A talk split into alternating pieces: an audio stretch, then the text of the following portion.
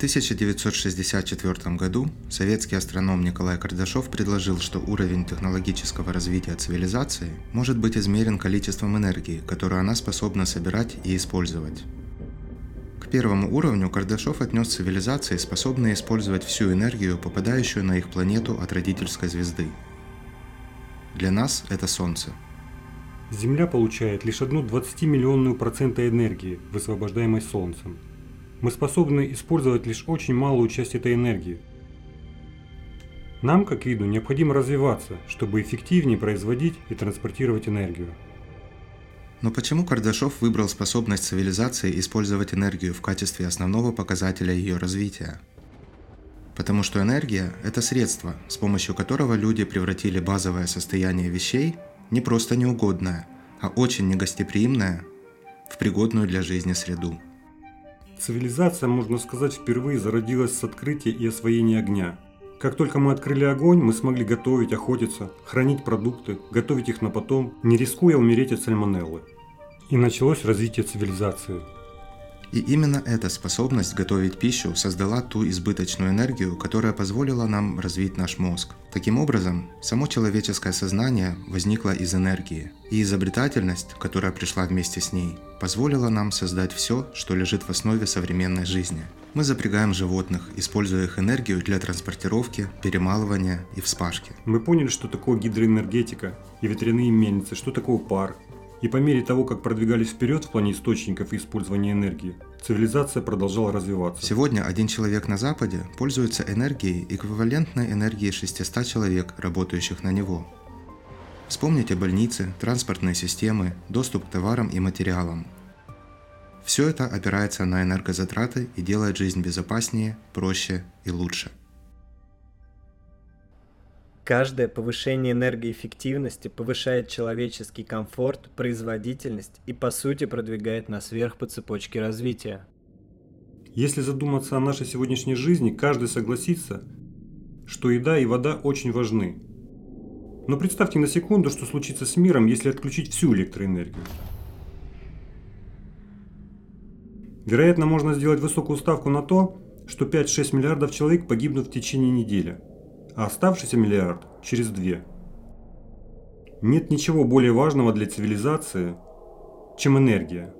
Энергия – это все. И именно поэтому деньги – наш основной способ хранения и передачи ценностей, так тесно связаны с энергией. Мы приближаемся к банку каменных денег. На микронезийском острове Яб в 1700 году жители добывали и вырезали огромные камни раи, чтобы использовать их в качестве денег. Все они расположены в ряд – в Америке шнурки с нанизанными раковинами вампум, использующиеся в качестве валюты туземцами и поселенцами, требовали значительных затрат энергии на сбор моллюсков, их подготовку и нанизывание на шнурки. Резные камни и раковины выступали в качестве денег, потому что они не подлежали подделке доказательства затраченных на их создание времени и энергии, и они до сих пор упоминаются в современном языке. Ракушки, например, остаются американским сленгом для обозначения денег.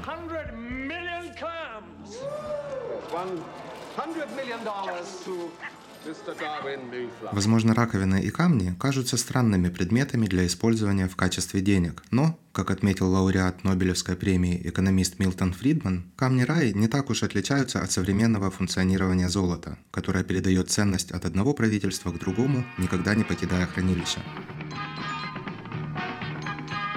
Four tons of rock produce one ounce of the most precious metal in the world.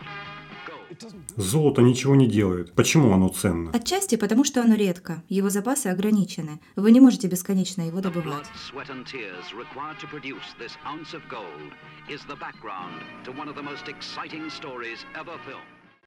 Золото – это средство сбережения. Но камни рай, вампум и золотые слитки объединяют еще кое-что. Это энергия – Золото исторически было способом транспортировки плодов нашего труда сквозь пространство и время. Поэтому человечество обменивало плоды своего интеллектуального и физического труда на эти блестящие камни, фактически на золото. Это позволило нам переносить ценность, которую мы создали сквозь пространство и время. Золото способно на это благодаря тому, что криптограф Ник Заба называет неподделываемой дороговизной. Чтобы извлечь этот металл из Земли, требуется огромное количество энергии. Как и в случае с вампумом и камнями рай, это гарантирует редкость и ограниченность предложения. По своей сути, золото – это доказательство проделанной работы. Мы тратим очень много энергии, чтобы найти месторождение золота. Перерабатываем тонны породы, чтобы получить граммы золота. А затем очищаем его, чтобы получить убедительное доказательство того, что вся эта работа была проделана. Вот что такое золото. Вы можете хранить золото как деньги, зная, что время и энергия, затраченные на его изготовление, обеспечивают определенную степень редкости, что сохранит его ценность. Возможно, время и энергия, затраченные на создание вампума, казались заморским поселенцам расточительством, но для некоторых коренных племен это был серьезный бизнес. Индейцы считали, что эта энергия была потрачена с пользой для производства надежных денег. Денег, которые сохраняли свою ценность в отсутствие какой-либо центральной власти. Людям, незнакомым с потребностями, которым служат деньги, создание денег может показаться пустой тратой времени. Но как только у вас появляются деньги в установленной форме, они повышают эффективность большинства других экономических операций. Вы по сути вкладываете энергию, чтобы сэкономить в разы больше в другой сфере экономики. Именно это сторонние наблюдатели часто упускают при оценке товарных или других видов денег, и после называют их расточительными или произвольными. Туземцы не стали бы тратить время на создание денег, если бы они были бесполезны. А раз они были нужны, то усилия, затраченные на их изготовление, не пропадали даром. Будь то туземцы, добывающие ракушки или обтесывающие камень, или шахтеры, трудящиеся глубоко под землей. Затраченная энергия пропорциональна ценности, которую люди получают от ее использования. И мало что так полезно, как деньги. Один из ключевых человеческих инструментов, поддерживающих координацию и организацию цивилизации.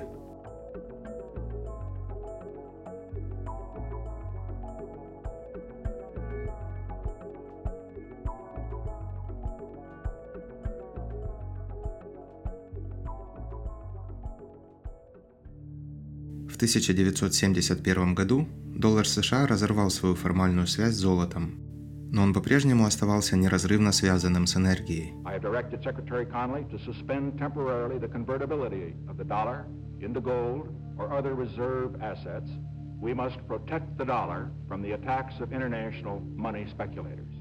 После этого заявления США заключили сделку с Саудовской Аравией.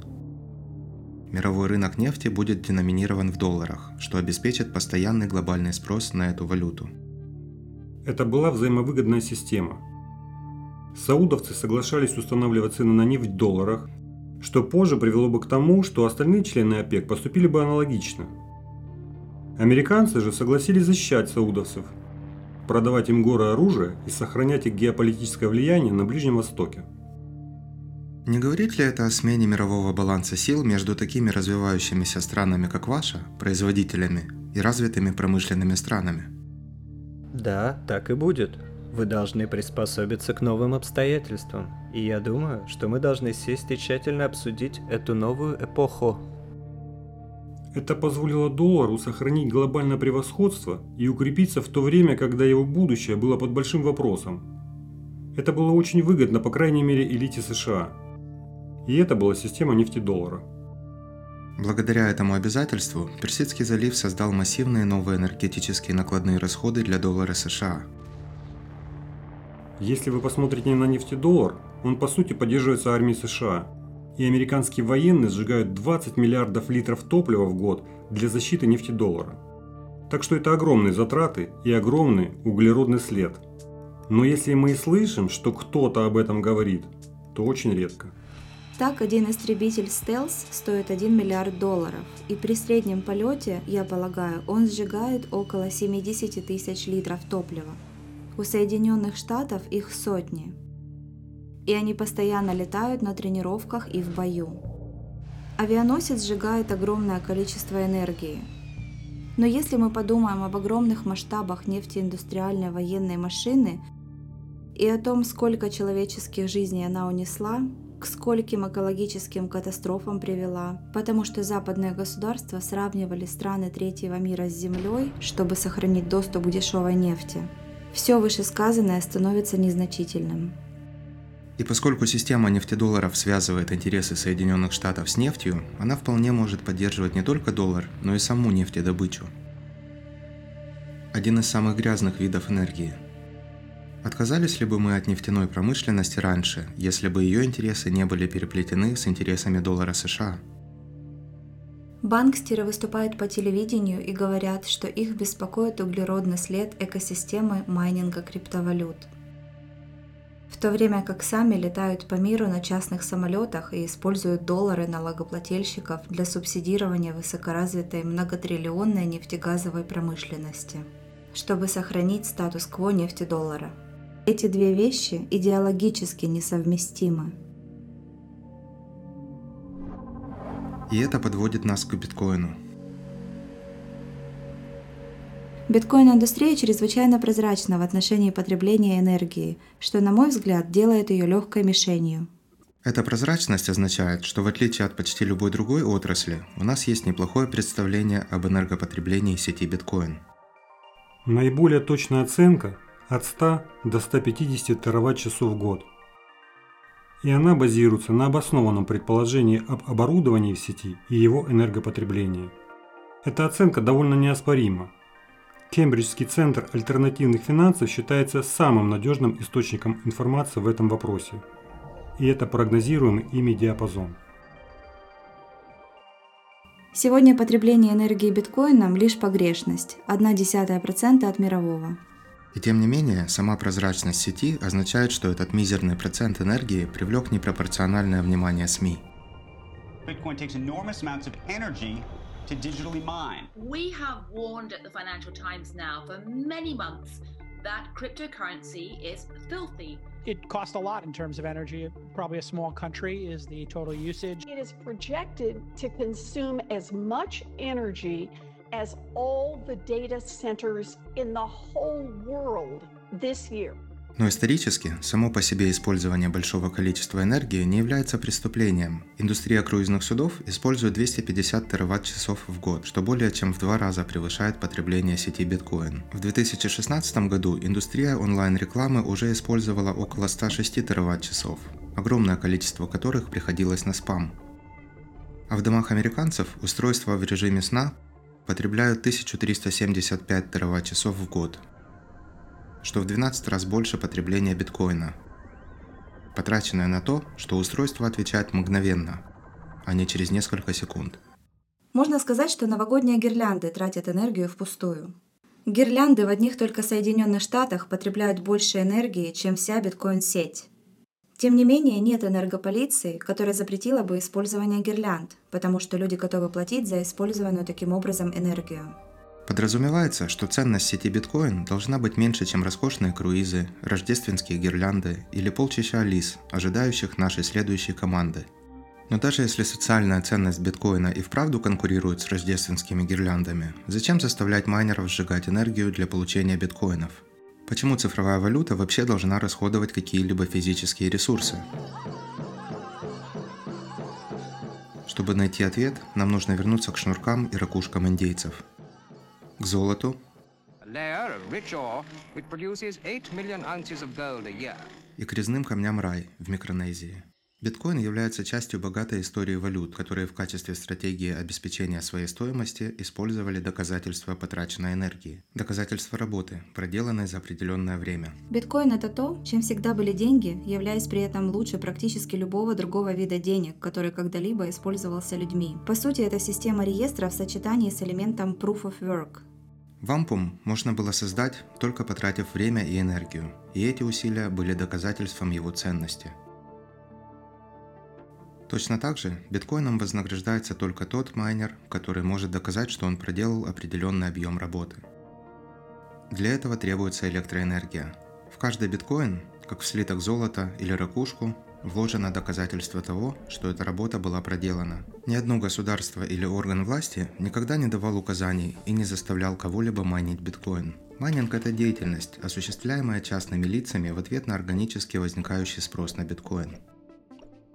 Каждый день десятки тысяч людей решают, что очень важно, решают присоединиться к биткоин-сети, участвовать в биткоин-экономике И я думаю, что именно здесь аргументы об использовании энергии становятся действительно серьезными и трудноуловимыми. Биткоин – это не корпорация. Не существует организации, решающей, сколько энергии должна потреблять биткоин-сеть.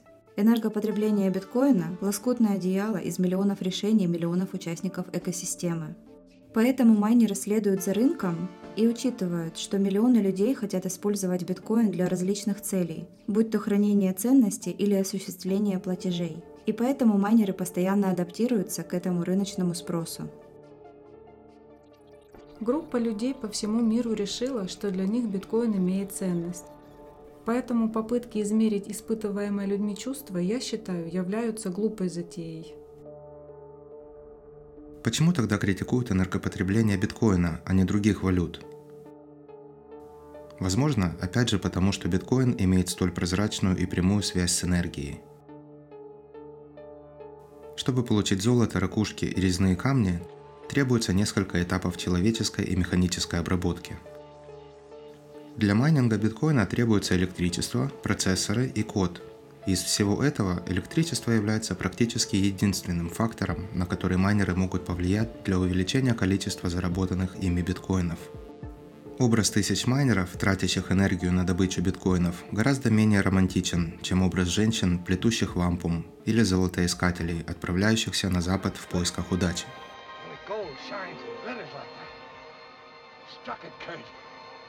Возможно, это даже антиромантично, но в корне это тоже доказательство работы, масштабируемое в реальном времени для удовлетворения потребностей растущего рынка, распределенного по всему миру и ставшего возможным благодаря интернету. По сути, биткоин – это валюта энергии. Работа, вложенная в блокчейн, является арбитром истины. Почему золото стоит около 20 долларов за унцию? Не знаю. Потому что оно редкое. Скажем, тысячи людей отправились на поиски золота. Через полгода одному из них повезло, одному из тысячи. Это отражает не только его собственный труд, но и труд всех остальных старателей. Это 6 тысяч месяцев или 500 лет пути через горы голода и жажды. Так вот, золото, мистер, стоит столько, сколько оно стоит за счет человеческого труда, затраченного на его получение. Никогда не думал об этом таким образом. Другого объяснения нет, мистер. Золото ни на что не годно, кроме украшения золотых зубов. Итак, к чему приведет валюта, производство и стоимость которой так тесно связаны с энергией? Давайте подытожим. Чтобы получить преимущество, биткоин-майнерам нужен доступ к дешевой энергии. И несмотря на государственные субсидии на уголь в некоторых странах, сейчас это в основном эффективная чистая энергия.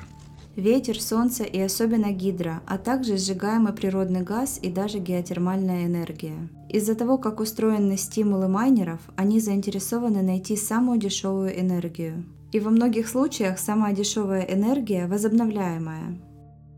Последние десятилетия мы наблюдаем, как майнеры переходят на более дешевые и возобновляемые источники энергии. Промышленность не регулируется определенным количеством выбросов парниковых газов на каждый добытый биткоин. Майнеры переходят на возобновляемые источники, потому что в этом есть экономический смысл. Более двух третей энергии, производимой в мире, тратится впустую поскольку на момент ее производства на нее нет спроса. Кроме того, она производится в местах, где нет возможности транспортировать ее в пространстве и времени. И поэтому энергия остается неиспользованной. Мнение, что биткоин использует всю энергию такой страны, как Швейцария, например, ошибочно. Это может быть технически верно, но на самом деле это не так. Нужно копнуть глубже и понять, что большая часть энергии, которую потребляет биткоин, это энергия, которая в противном случае не могла быть использована. Вот почему биткоин-сообщество так обрадовалось, когда президент Сальвадора объявил о доступности неиспользованной энергии одного из спящих вулканов страны. Это был скрытый источник дешевой энергии, который мог обеспечить преимущество в этой гонке. Скрытая природная энергия Сальвадора может вскоре создать значительную долю запасов новых биткоинов на следующие десятилетия. И сами сальвадорцы от этого только выиграют. Где находятся эти вулканы? Где эти гидроэлектростанции? Эти ветряные и солнечные компании, разбросанные по миру? Часто они вдалеке от населенных пунктов. Биткоин позволит электрифицировать новые районы и создать новые виды экономической деятельности. Например, в Сальвадоре. Взгляните на общины в горах или у рек, которые могут получить экономический толчок. И как только появится, например, биткоин-майнинг, появится и все остальное. Всем им нужна еда, может появиться жилье, новые общины. Так же, как человечество исторически развивалось вдоль рек, Возможно, мы начнем развиваться вокруг центров биткоин-майнинга. Как только отрасль начинает развиваться, ее начинает окутывать экосистема. Это не только майнеры. Это квалифицированные рабочие в области энергетических систем, электрики. Это бизнесы, поддерживающие майнинг, будь то производство или обслуживание. В Конго только у 9% населения из примерно 90 миллионов человек есть доступ к электросети, и это ведет к повальной вырубке лесов.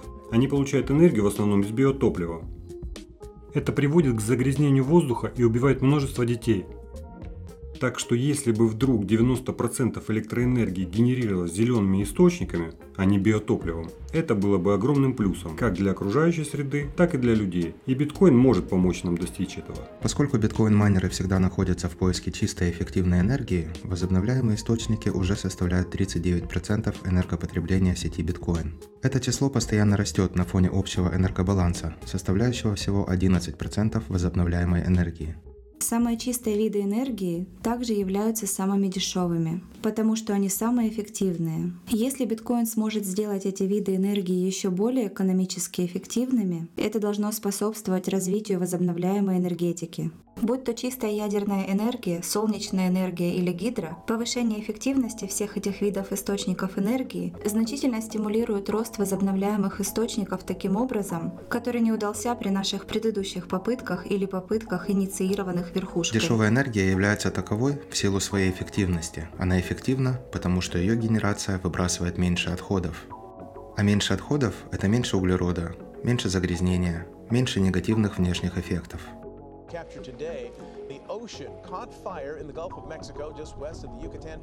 Как мы уже убедились, биткоин, подобно ракушкам и золото, использует энергию как средство установления ценности. Но в отличие от других денег, потребность биткоина в наиболее эффективной энергии подталкивает майнеров к инновациям в получении энергии, которая либо тратится впустую, например метан, либо не используется, как удаленные вулканы, либо просто эффективна и поэтому чиста.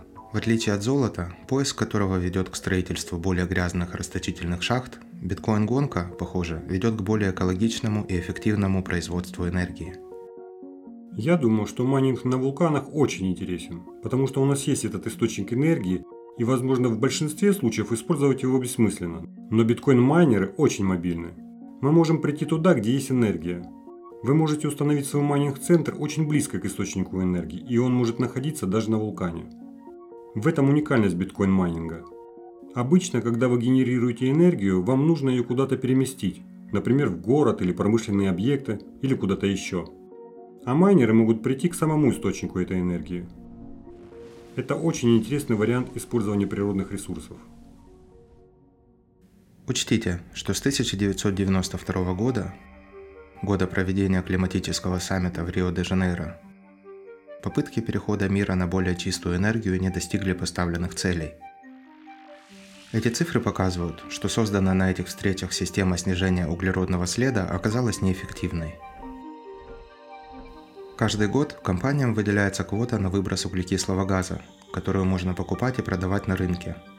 Если компания превысит норму, она может просто купить большую квоту, что позволит ей продолжать вести бизнес в обычном режиме – Биткоин же создал рыночный стимул именно для того, что сейчас просто необходимо.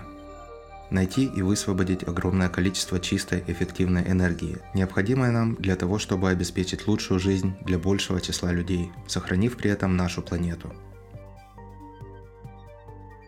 И биткоин делает это не потому, что стремится к добродетели или хочет получить доступ к субсидиям, а потому что поиск дешевой энергии – это поиск чистой энергии.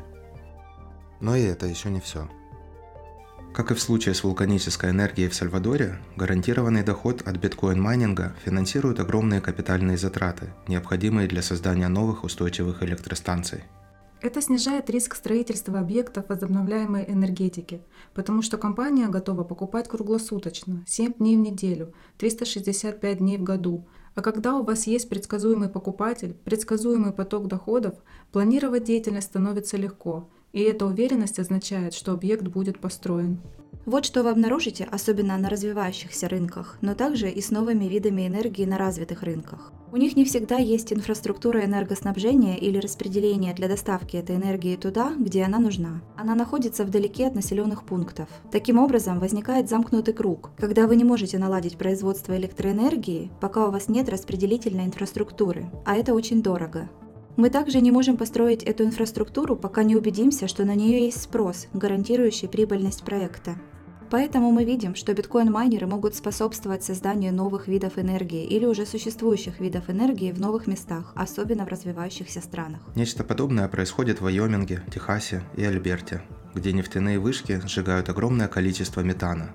Биткоин-майнеры перемещаются туда, чтобы использовать этот метан с помощью портативного оборудования для майнинга. Представьте, что вы привезете его на нефтяное месторождение, которое просто сжигает природный газ, потому что он им не нужен. Они просто жгут его в атмосферу. You can't live in this smell. Well, just like an airplane passing through. И эта генерируемая энергия используется для добычи биткоинов.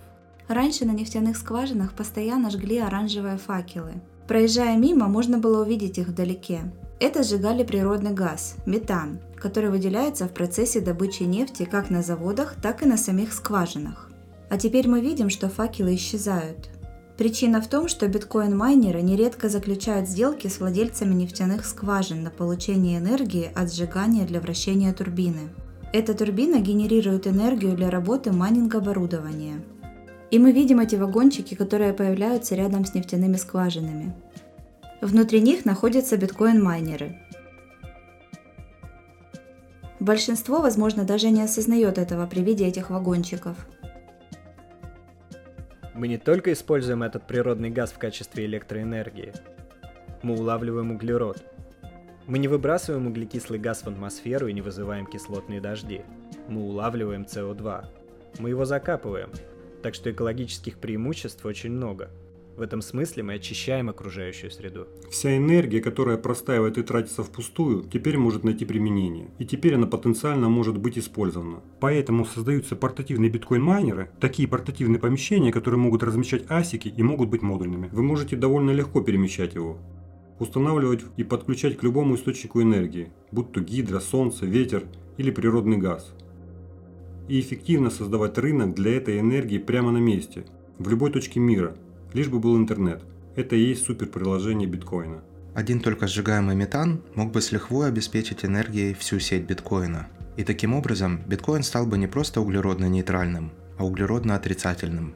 Это огромная польза для окружающей среды. Это повышение качества воздуха во всем мире. А это серьезная проблема. Поэтому биткоин следует праздновать. Просто представьте, сколько еще неиспользуемых или нерационально используемых ресурсов позволяет задействовать биткоин – может ли биткоин стать двигателем, который поднимает экспоненциальную волну производства чистой энергии? Волну, которая нужна для развития нашей цивилизации. Кто станет потребителем энергии, позволяющим сделать те проекты экономически жизнеспособными? Я думаю, что это будет биткоин. Так что отлично, отлично, отлично. Именно поэтому мы можем назвать биткоин озеленяющей машиной. Системой с потенциалом взрывного роста возобновляемых источников энергии – как мы выяснили, энергия, затраченная на создание биткоина, является одним из ключевых способов установления его ценности. Эта же энергия, работа в Proof of Work, также обеспечивает безопасность сети биткоин, помогая создать настоящие деньги для людей, не подконтрольные ни одному посреднику. Ни правительство, ни миллиардеры, ни банды не могут коррумпировать или контролировать биткоин – и все попытки сделать это терпели крах. Bitcoin, the Indian government is quite likely to ban it pretty soon, or at least that is what the government say. Bitcoin is under pressure after Turkey banned using that as payments. Bitcoin will go to zero.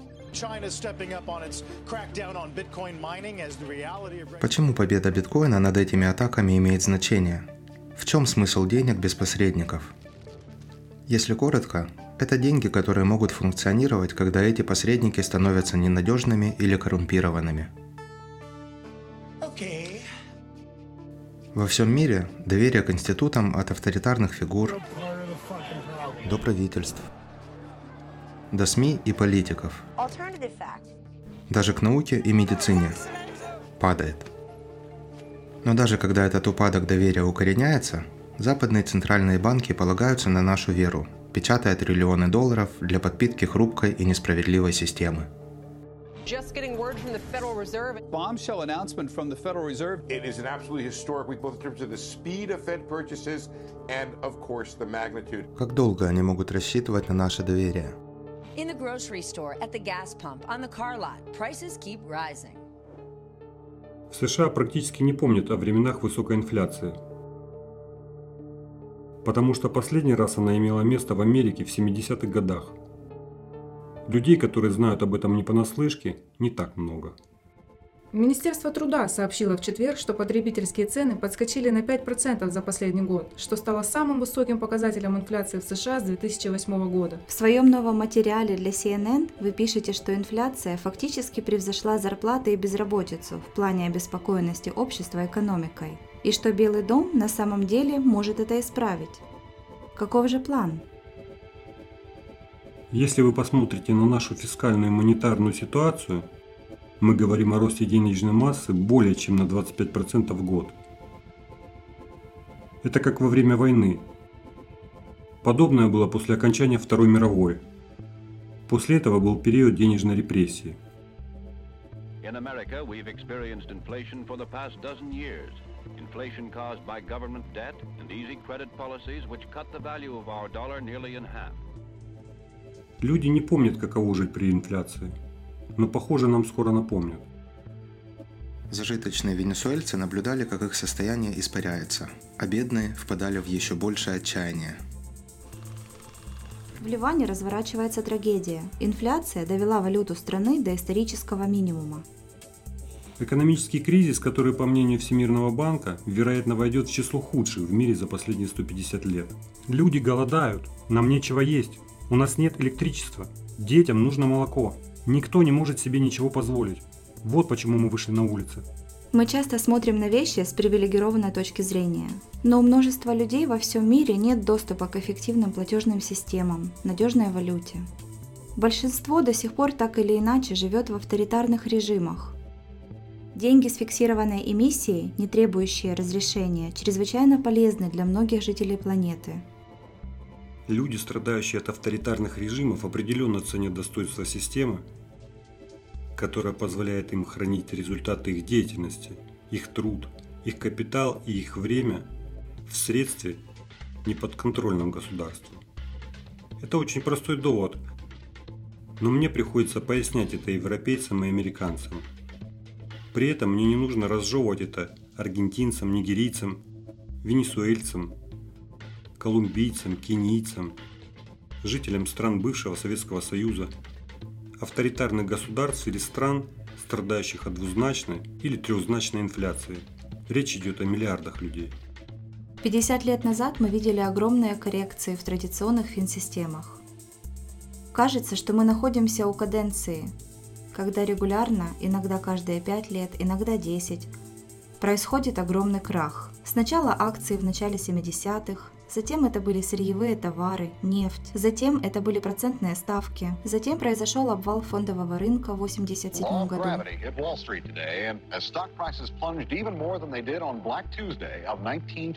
Затем тоже произошло с недвижимостью. Это какое-то сумасшествие.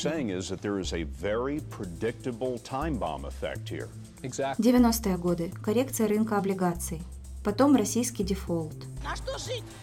Колбаса а потом интернет-пузырь. This money machine, the internet, the information technology revolution. It's a hell of a mouthful to say. When you're on top of that wave and you're surfing, you got to ride it to the end. Это привело к пузырю на рынке жилья. И, как правило, причиной была реакция центральных банков на предыдущие крахи, на их попытки сгладить ситуацию, раздувая свои балансы и нагнетая долги в экономику. The Federal Reserve has moved quickly to uh, bring order to the financial market.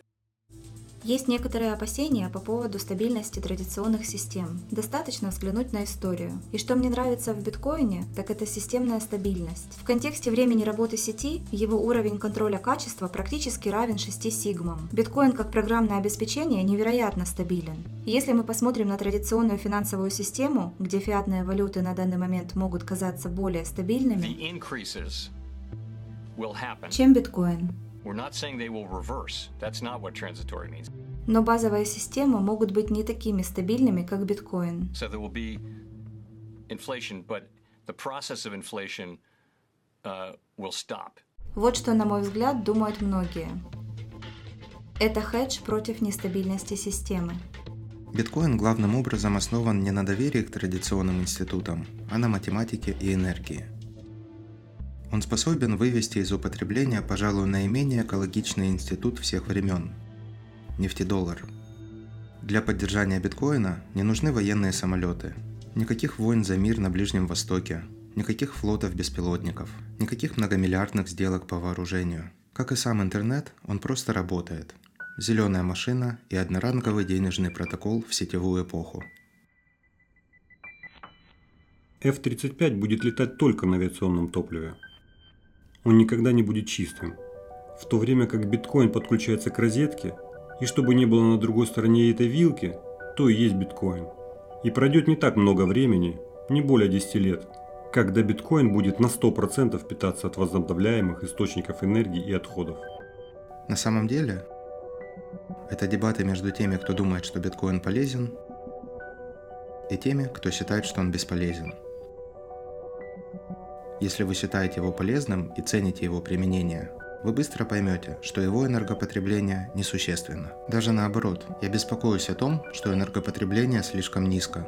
Я хочу ложиться спать, зная, что кто-то должен подчинить всю электросеть Аргентины, чтобы манипулировать моими деньгами – я, наверное, не успокоюсь, пока биткоин не будет потреблять столько же энергии, сколько Америка.